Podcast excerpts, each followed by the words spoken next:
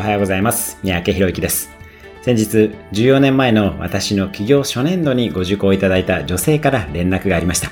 某一部上場企業で役員になられたとのことです。英語やコーチングを当時受けていただいた方です。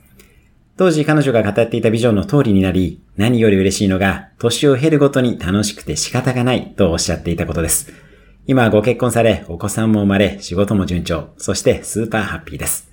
ご本人曰く、楽しんで仕事をしていたらいつの間にか役員になっていたとのことですが、楽しんで仕事をするというのは本当に大事ですね。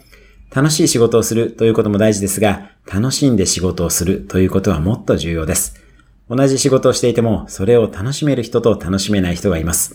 楽しんで仕事をしている人の周りには人が集まってきます。私も楽しんで仕事をしようと思いました。